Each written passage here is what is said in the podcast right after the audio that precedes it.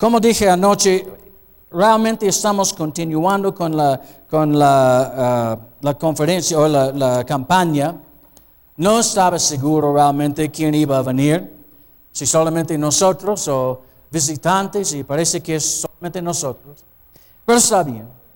Porque estaba, y estaba hablando con la pastora Jack en la mañana y yo le dije, no sé qué, no sé qué predicar. No, pues si, si predico salvación y todos son de la iglesia, estoy predicando para nada. Y yo le dije, creo que voy a preparar dos mensajes por si acaso.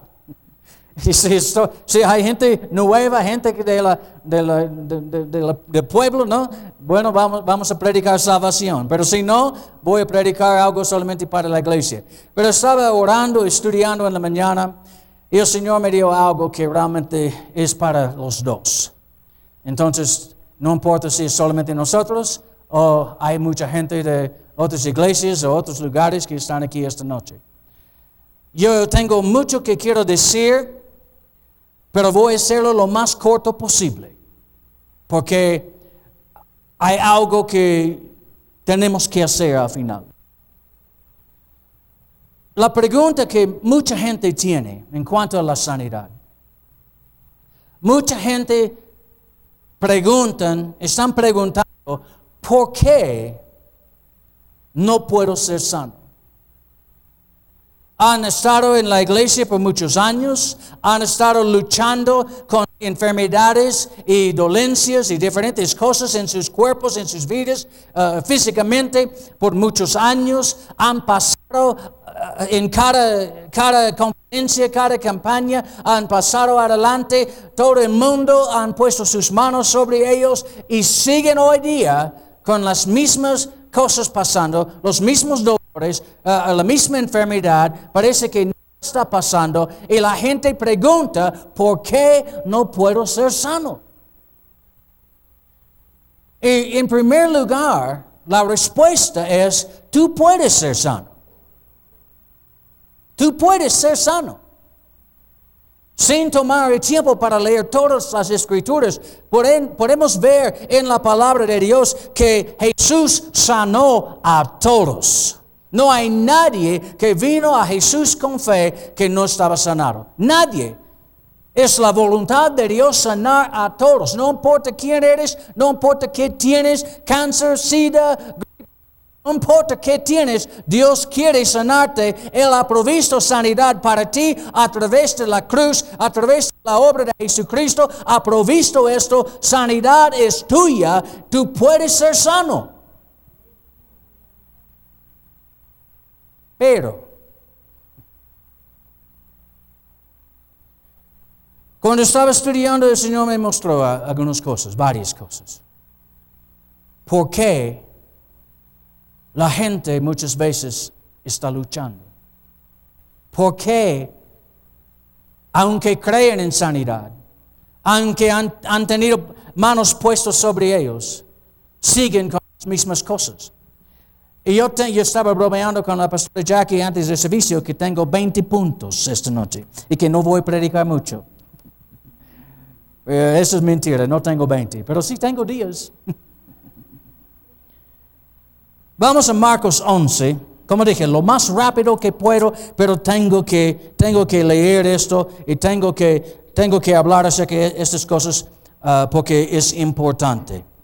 Marcos 11, 24 dice, por tanto os digo que todo lo que pidieres orando, creed que lo recibiréis y os vendrá. Todos saben, todos pueden citar eso, todos saben lo que dice Marcos 11, 23 y 24. Pero ¿qué dice en versículo 25? Y cuando estéis orando, ¿qué? Perdonad si tenéis algo contra alguno, para que también vuestro Padre que está en los cielos os perdone a vosotros, vosotros vuestros, vuestras ofensas. Una de las cosas, hay diez cosas, diez cosas que pueden impedirte recibir tu sanidad. Y número uno, y creo que el más grande, es falta de perdón. Falta de perdón. Tú puedes tener, uh, uh, Jesús es Jesús. Escúchenme. Jesús podría estar aquí esta noche personalmente y poner sus manos sobre ti. Pero si estás con esta falta de perdón, no recibirás nada. No recibirás nada. Nada. Falta de perdón puede impedirte recibir tu sanidad. Tú puedes pasar adelante y estar en la cola para sanidad hasta que Jesús venga. Pero si hay falta de perdón en tu corazón, no, no vas a recibir nada.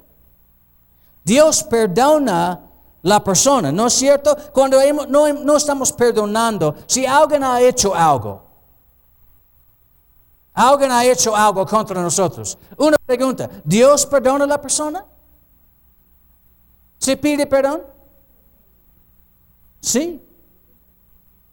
Entonces, ¿por qué nosotros no podemos perdonar? Si Dios puede, ¿por qué nosotros no podemos? Y la respuesta es, podemos, sí podemos perdonar. Estamos mandados a perdonar. Es un mandamiento para perdonar. Tenemos que hacerlo. En Mateo 18, Mateo 18, en versículo 20.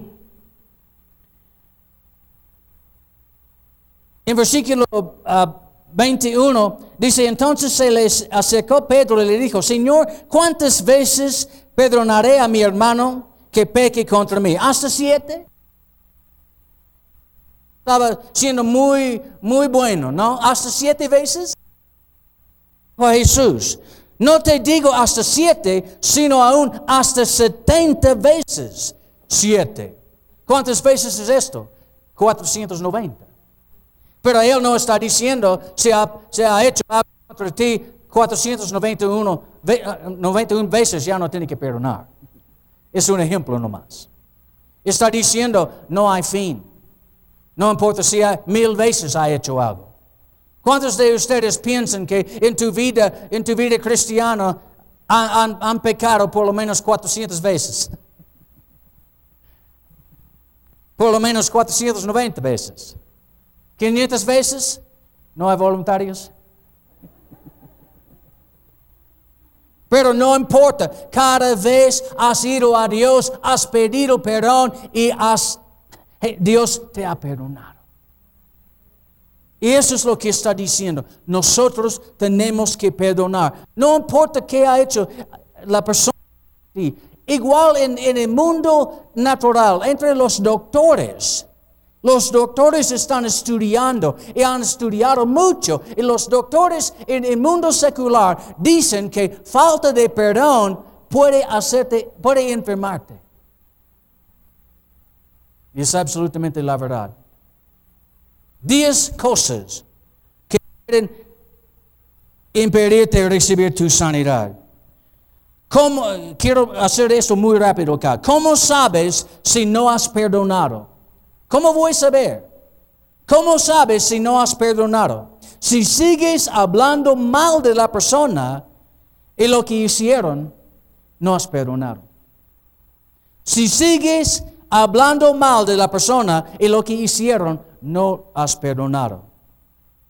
Si tratas de convencer a otros a pensar mal de la persona, no has perdonado. Si quieres que todos tienen lástima de ti por lo que la persona te, dio, no has perdonado. Si haces todo posible para evitar la persona, estás caminando en la calle real y de repente ahí está, en el mismo lado, y cruzas la calle porque no quieres verlo, no has perdonado. No has perdonado. Y todavía estás calculando cómo tener venganza no has perdonado.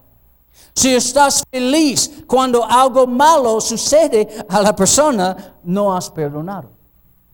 Falta de perdón no solamente puede impedirte recibir tu sanidad, sino también puede ser la causa de tu enfermedad.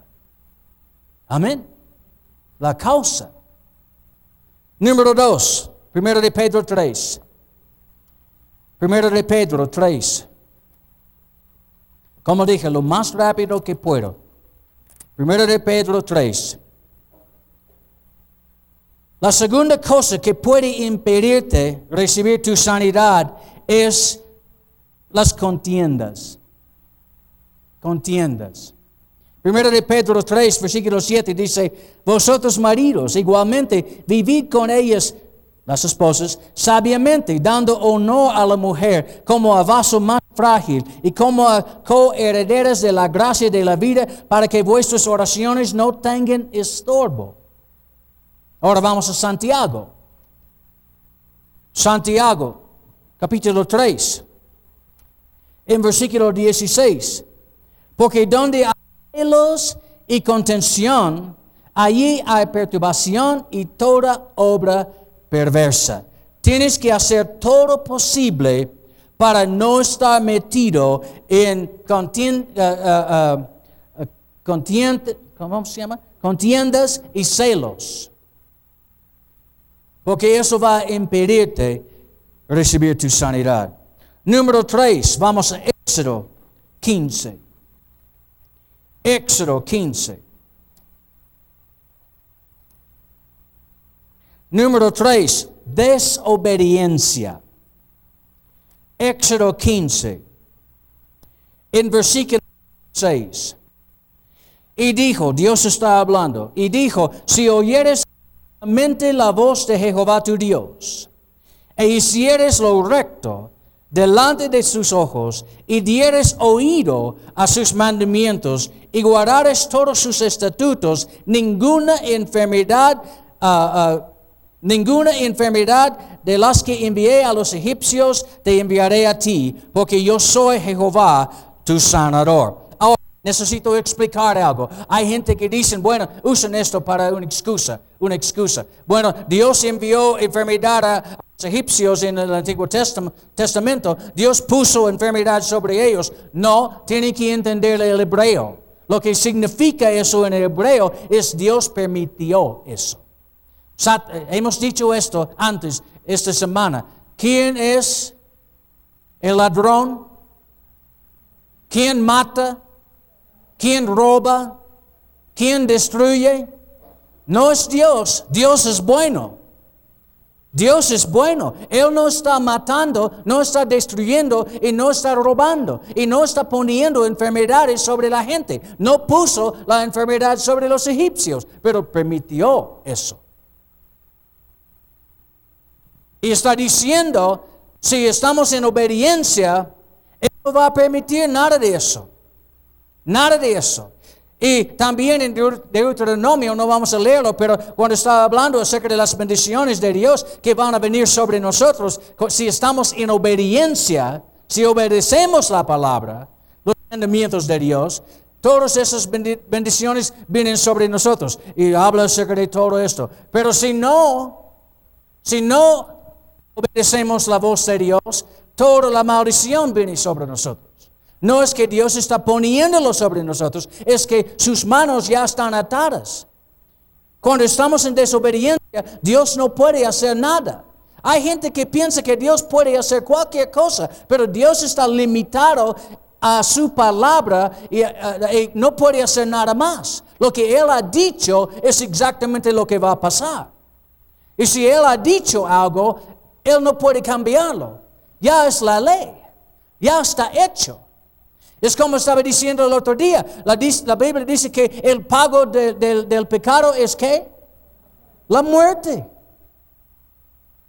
Es la, es la muerte. Entonces, si una persona sigue en pecado, la muerte es la única cosa que puede recibir. Y Dios no puede hacer nada. Dios quiere ayudar a la persona. Dios quiere bendecir a la persona. Dios quiere sanar a la persona. Ha hecho todo. Ha enviado a Cristo a la tierra, a la cruz, para morir, para darte lo que necesites, para bendecirte, sanarte, salvarte. Todo esto, Dios ya ha hecho esto. Está hecho. Si sigues en pecado, Él no puede hacer nada y no está haciendo nada contra ti, no está poniendo nada sobre ti, tú, eres, tú eres el culpable. Es tu problema. Pero hay buenas, buenas nuevas, buenas noticias. La única cosa que tienes que hacer es pedir perdón, regresar a Dios y ya puedes disfrutar de todo lo que Él ha visto. Amén. Desobediencia, te pone, la desobediencia abre la puerta a Satanás y enfermedades.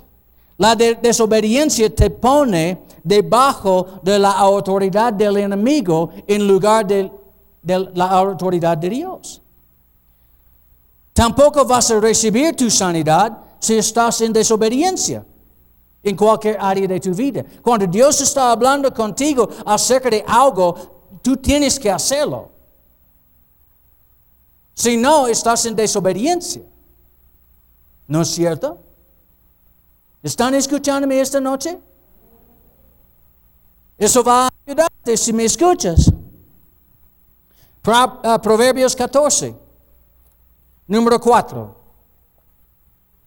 Proverbios 14.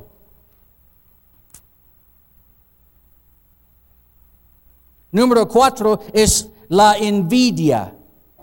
La envidia te puede eh, puede impedirte recibir tu sanidad. La envidia. Proverbios 14, en versículo 30, dice, el corazón apacible es vida de la carne, mas la envidia es carcoma de los huesos. Quiero leerlo de una traducción de la Biblia que se llama la palabra de Dios. Dice, un corazón tranquilo trae salud al cuerpo pero la envidia y el celo es como cáncer de los huesos. Una persona no puede esperar recibir sanidad de sus pulmones si sigue fumando tres paquetes de cigarrillos cada día, ¿no es cierto? No hay nadie que, no hay nadie que va a discutir conmigo acerca de esto. Bueno, yo, yo quiero sanidad de mis pulmones, yo tengo en mis pulmones y yo quiero sanidad. Por favor, Dios, sáname, pero sigue fumando. Esa persona no tiene derecho a pensar que puede recibir su sanidad. Pero es la misma cosa cuando guardamos cosas en nuestros corazones contra la gente. Cuando, cuando, cuando estamos eh, envidiosos, cuando hay, celos, cuando hay contiendas, hay todas esas cosas en nuestros corazones, no podemos esperar, podemos clamar a Dios, pero no, no sirve para nada. Porque tú sigues como la persona que fume, tú estás continuamente haciendo lo que causa el problema. Amén. No puedes guardar esas cosas en tu corazón. No puedes. En Proverbios 3, Proverbios capítulo 3, en versículo, ah, perdón, uh, 4. Proverbios 4, en versículo 23 dice, sobre toda cosa guardada, guarda tu corazón, porque de él mana la vida. Más importante que guardar la palabra, guardar tu corazón. Porque la palabra, tú puedes estar escuchando la palabra, pero guardando la palabra en tu corazón y tu corazón no está bien, no va a producir nada. ¿Me entienden? Entonces no podemos hacer esto. Número 5, Lucas 17. Estamos hablando acerca de 10 cosas que pueden impedirte recibir tu sanidad. Número 5 es falta de acción. Falta de acción o falta de actuar. Lucas 17. En versículo 11.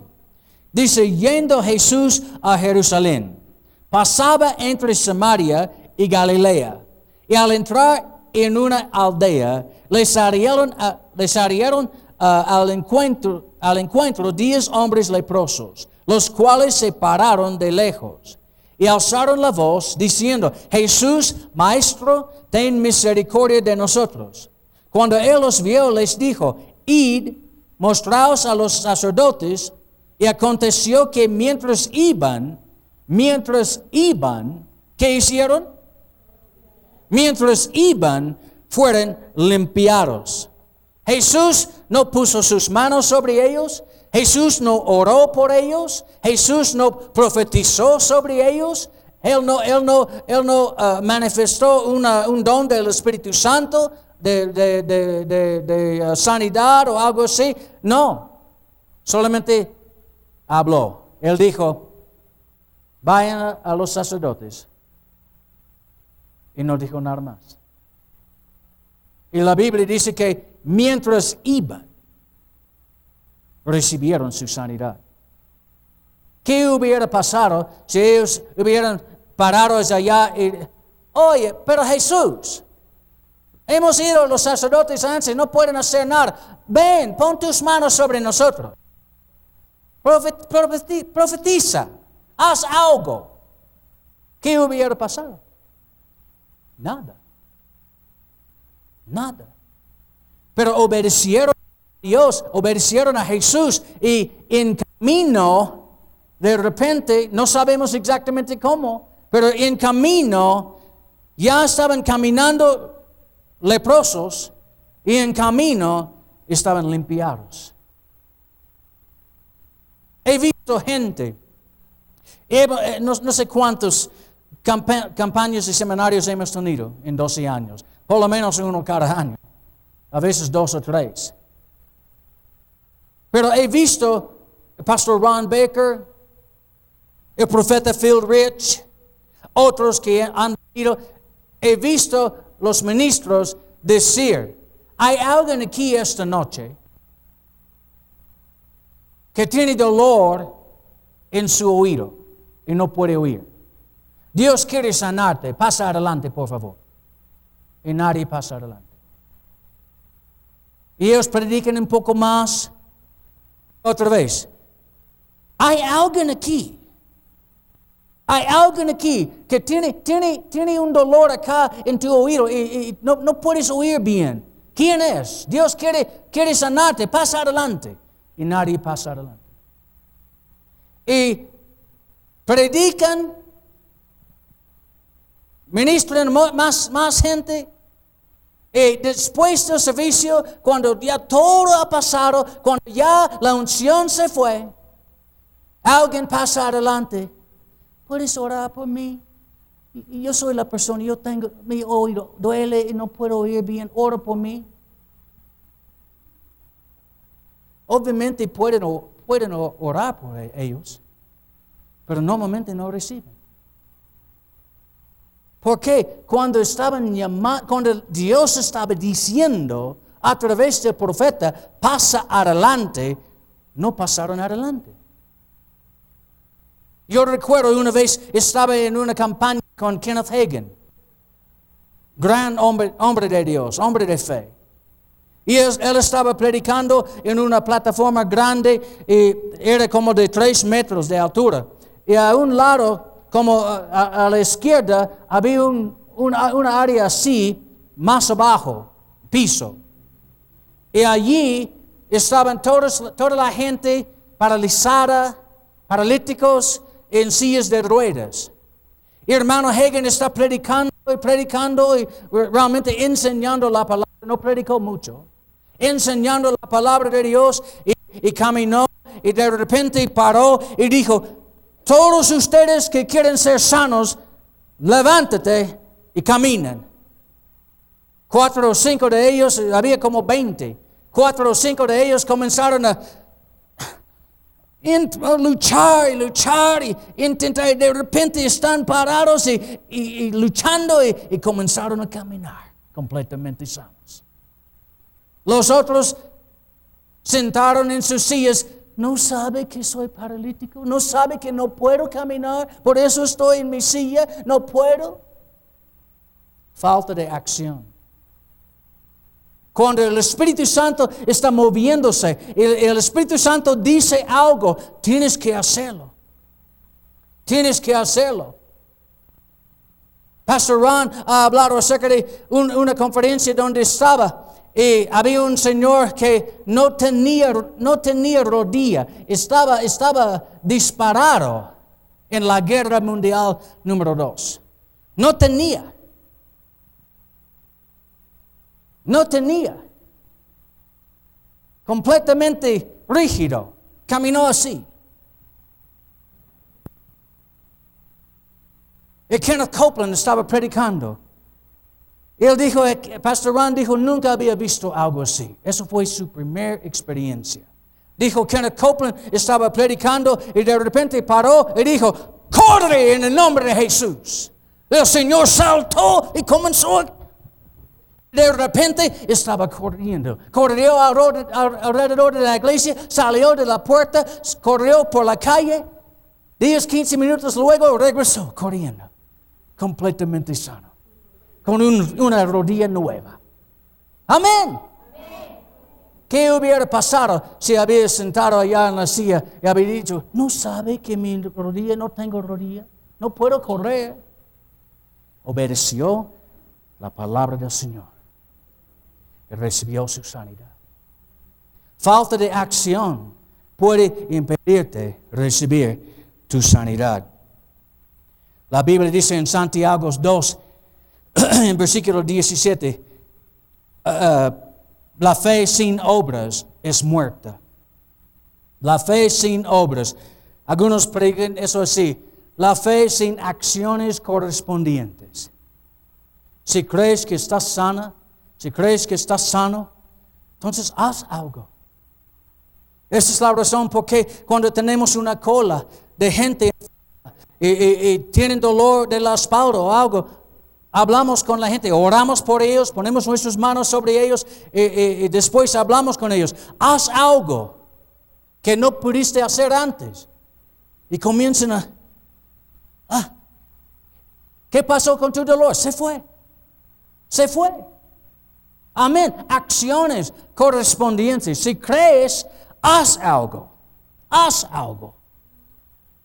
Número 6. Vamos a 1 de Corintios 11. Número 6. Eso tal vez va a ser una sorpresa para ti. ¿Qué dije? Primero de Corintios es segundo de Corintios, creo. ¿No? Aquí, 1 Corintios 11. Número 6, cosa número 6 que puede impedirte recibir tu sanidad. Maltratamiento del cuerpo de Cristo. Maltratamiento del cuerpo de Cristo. Ahora, usamos esto para la Santa Cena. Y dice aquí en versículo 23, porque yo recibí del Señor lo que también os he enseñado, que el Señor Jesús, la noche que fue entregado, tomó pan y habiendo dado gracias, lo partió y dijo, tomad, comed, esto es mi cuerpo que por vosotros es partido. Haced esto en memoria de mí. Asimismo tomó también la copa después de haber cenado, diciendo, esta copa es el nuevo pacto en mi sangre. Haced esto todas las veces que la bebieres en memoria de mí. Así pues, todas las veces que comieres este pan y bebieres esta copa, la muerte del Señor anunciáis hasta que Él venga. De manera que cualquiera, cualquiera que comiere este pan o bebiere esta copa del Señor indignamente, será culpable del cuerpo y de la sangre del Señor. Por tanto, pruébese cada uno a sí mismo y coma así del pan y beba de la copa, porque el que come y bebe indignamente sin discernir el cuerpo del Señor, juicio come y bebe para sí. Por lo cual hay muchos enfermos y debilitados entre vosotros, y muchos duermen, o como dicen en el griego, muchos mueren. Entonces está diciendo, no discernir el cuerpo de Cristo puede enfermarte, puede debilitarte, y en realidad puede matarte. Y pensamos específicamente que está hablando acerca de Jesucristo. Pero una pregunta, ¿quién es el cuerpo de Cristo? Nosotros. Nosotros. Y si toman el tiempo para estudiarlo, van a ver qué significa todo el cuerpo de Cristo. Y cuando nosotros maltratamos a los hermanos, nuestros hermanos, en Cristo Jesús, estamos abriendo la puerta. Y esa es la razón porque hay mucha gente enferma, es la razón porque hay mucha gente debilitada, es la, persona, es la razón porque hay mucha gente muriéndose. Es porque no están tratando bien el cuerpo de Cristo. Amén. Maltratamiento del cuerpo de Cristo. Tú no puedes maltratar a los hermanos en Cristo y ser sano. Imposible. Número 7. Vamos a Hebreos, capítulo 6. Número 7. La flojera espiritual. La flojera espiritual. Números, uh, uh, perdón, uh, Hebreos 6,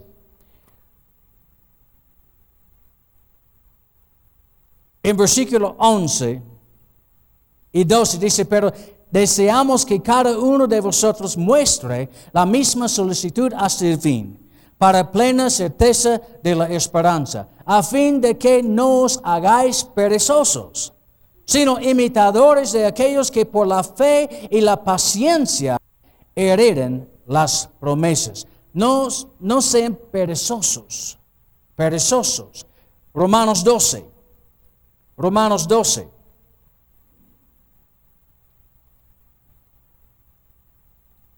En versículo 11 dice, en lo que requiere diligencia, no perezosos, fervientes en espíritu, sirviendo al Señor. No puede ser flojo en cuanto a las cosas espirituales. Las cosas que requieren diligencia tenemos que ser, no, no podemos ser flojos, no podemos ser perezosos. Y requiere diligencia mantener tu salud. ¿Están escuchándome esta noche? La gente quiere llamar a Dios en tiempos de problemas como llaman, no, no, no, creo que tienen acá, pero en los Estados Unidos tenemos el número 911, 911. Dice, ¿dónde estás? Solamente si estás en problemas, tu, necesitas una ambulancia, necesitas la policía, necesitas ayuda, solamente tiene que llamar 911 y es, es el número de emergencia.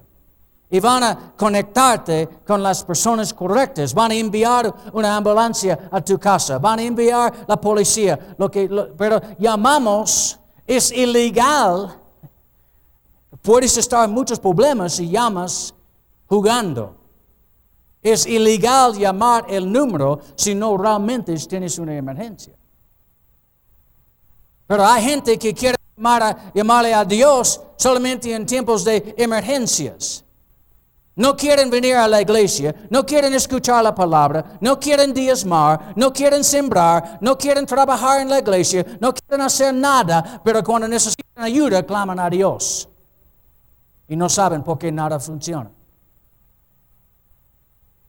No puede ser flojo espiritualmente. Mantener tu salud, recibir tu salud, tu sanidad, requiere diligencia. Diligencia. Yo estaba, ustedes saben, yo estaba en el hospital 46 días y estaba luchando con esa enfermedad más que un año, tomando medicina, haciendo lo que los doctores dijeron hacer, pero al mismo tiempo estaba en la palabra, en la palabra, pensando la palabra, en la palabra, aumentando mi fe, día tras día, tras día, tras día. Cuando no quería leer, estaba leyendo. Cuando no quería confesar, estaba confesando. Cuando no quería hacer nada más que quedarme en la cama, tenía que levantar y tenía que leer y tenía que confesar, porque lo que requiere diligencia es, es mantener nuestra salud. Amén. No podemos ser flojos espiritualmente. Número 8, Santiago 1.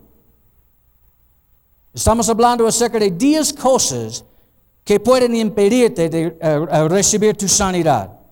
Número 8, Santiago 1. Doble ánimo. Doble ánimo. Dice en versículo 5, si alguno de vosotros tiene falta de sabiduría, pídela a Dios, el cual da a todos abundantemente y sin reproche, y le será dada. Pero pide con fe, no dudando nada, porque el que duda es semejante a la onda del mar, que es arrastrada por el viento y echada de una parte a otra. No piense pues, no piense pues. Quien tal haga, que recibirá cosa alguna del Señor. El hombre de doble ánimo es inconstante en todos sus caminos. ¿Qué es esto? La persona enferma pasa adelante. Ponemos manos sobre ellos. Oh, aleluya, recibí mi sanidad, recibí mi sanidad, gracias a Dios soy sano. El día siguiente todavía hay dolor. Bueno, yo pensé que recibí mi sanidad, pero parece que no. Parece que no, parece que no. Y uno, hermanos, dice, han puesto sus manos sobre ti. La unción fue fuerte. Sí, estás sano. Sí, soy sano. Gracias a Dios, soy sano, soy sano, soy sano. En el nombre de Jesús, por sus llagas, soy sano. Aleluya. Otro dolor. Bueno, yo pensé que estaba sano, pero parece que no. Eso es doble ánimo. Es doble ánimo. Tienes, tienes, en inglés significa dos mentes. Una mente piensa una cosa, otra mente, piensa otra cosa. Un día estás bien, otro día estás mal. Eso es doble ánimo. Y la Biblia dice muy claramente, esa persona no va a recibir nada de Dios. No solamente sabiduría, no va a recibir sanidad tampoco. No va a recibir nada de Dios. Tenemos que estar firmes. He visto gente pasar adelante. Hemos puesto manos sobre ellos. el poder de Dios se manifestó.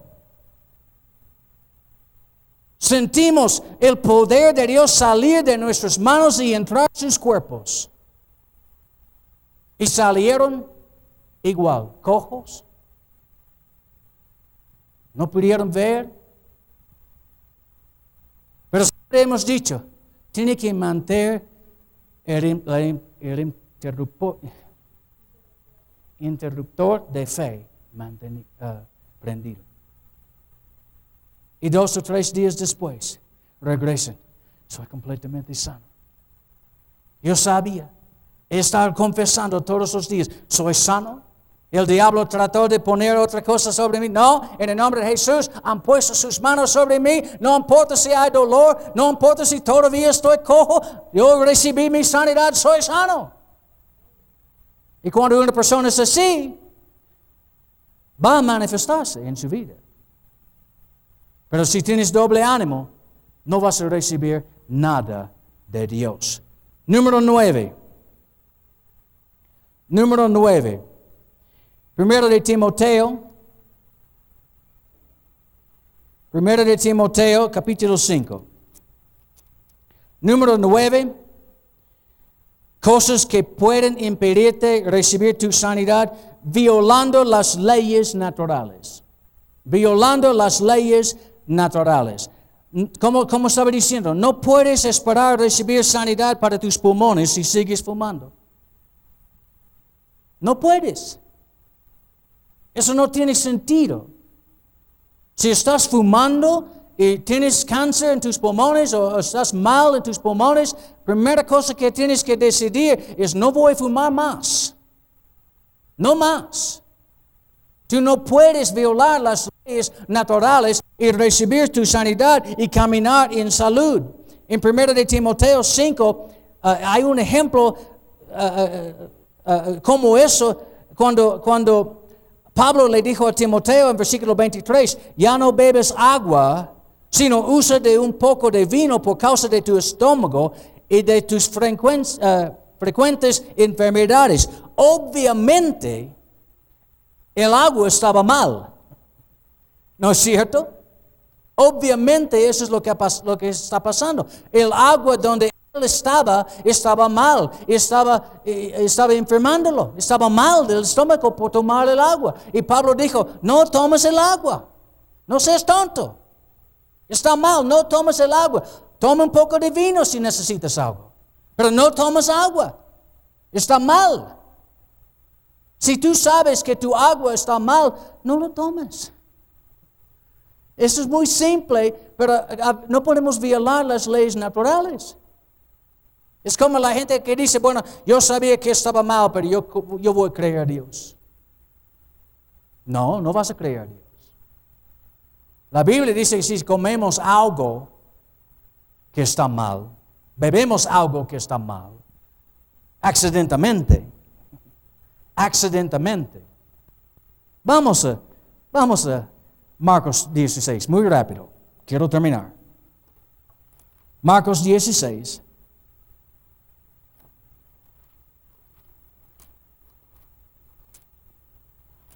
Marcos 16.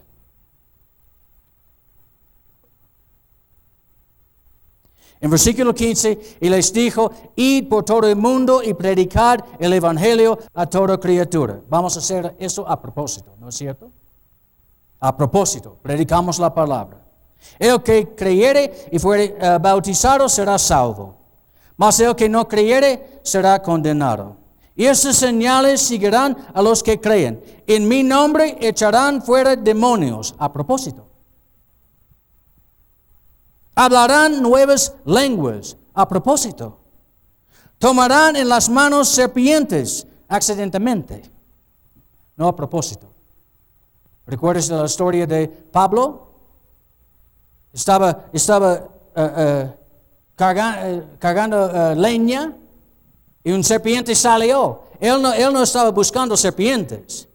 El serpiente salió y lo, lo murió. pero no estaba, no murió, estaba bien.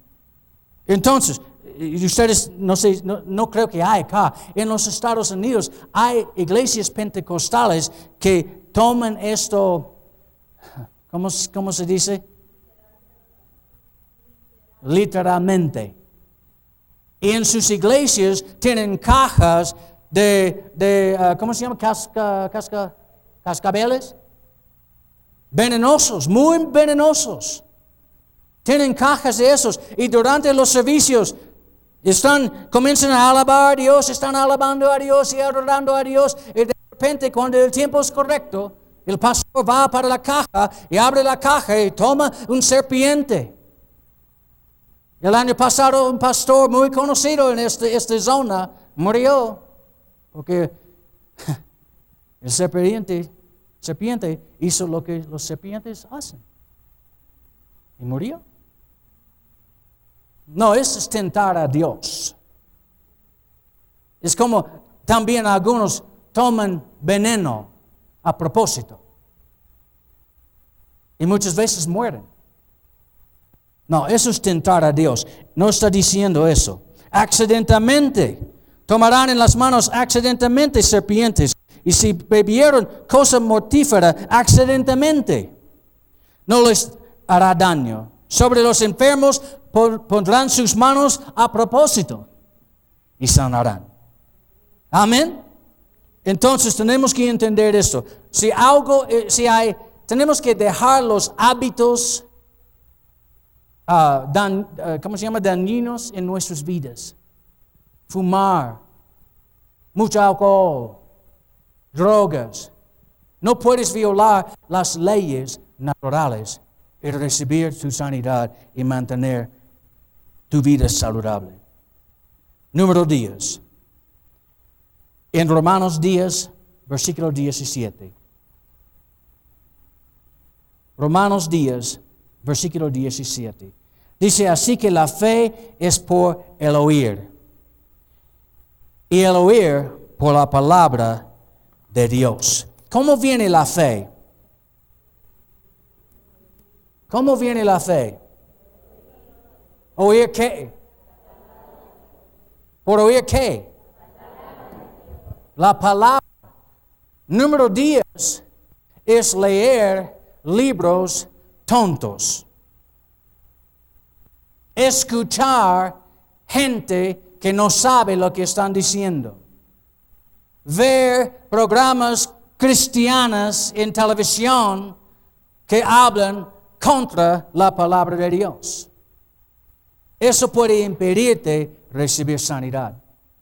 Esa es la razón por años y años y años he dicho, ten cuidado, ten cuidado lo que estás escuchando, ten cuidado lo que estás viendo en televisión, igual en enlace.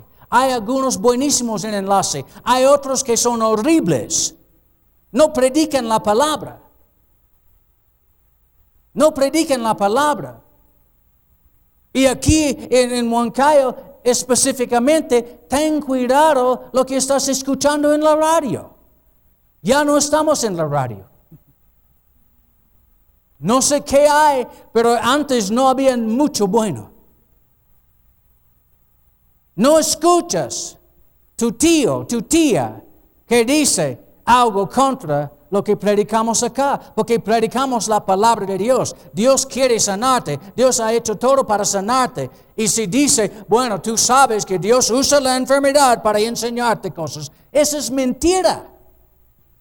Ustedes son maduros en Cristo, ¿no? Ustedes deberían saber mejor que esto. Entonces, ¿por qué están escuchando cosas así? Siempre he dicho, ten cuidado. ¿A qué seminario, a qué conferencia están, están asistiendo? Si son buenos, está bien. Pero no hay muchos que son buenos. Ten cuidado. Porque oír y escuchar cosas que no son la palabra de Dios pueden impedirte recibir tu sanidad. Amén. Diez cosas. Diez cosas. Pero hay buenas noticias. La única cosa que tienes que hacer es cambiar. La única cosa que tienes que hacer es pedir perdón. Y yo, eso es lo que tengo en mi corazón para hacer esta noche. Si estás aquí, si estás aquí, y aunque muchos han puesto sus manos sobre ti, aunque has estado creyendo por mucho tiempo, Todavía, después de mucho tiempo, estás con dolor, estás con las mismas, los mismos síntomas, estás con el mismo, el mismo problema. Tomen la decisión esta noche. He leído 10 cosas, hemos hablado acerca de 10 cosas. Si hay una de esas cosas que tú sabes que tú sabes ahorita, ese es el problema, ponte de pie y pasa adelante. Ponte de pie. No, tiene que ser, tiene que ser honesto, tiene que ser valiente. Ponte de pie y pasa adelante, porque Dios va a sanarte esta noche.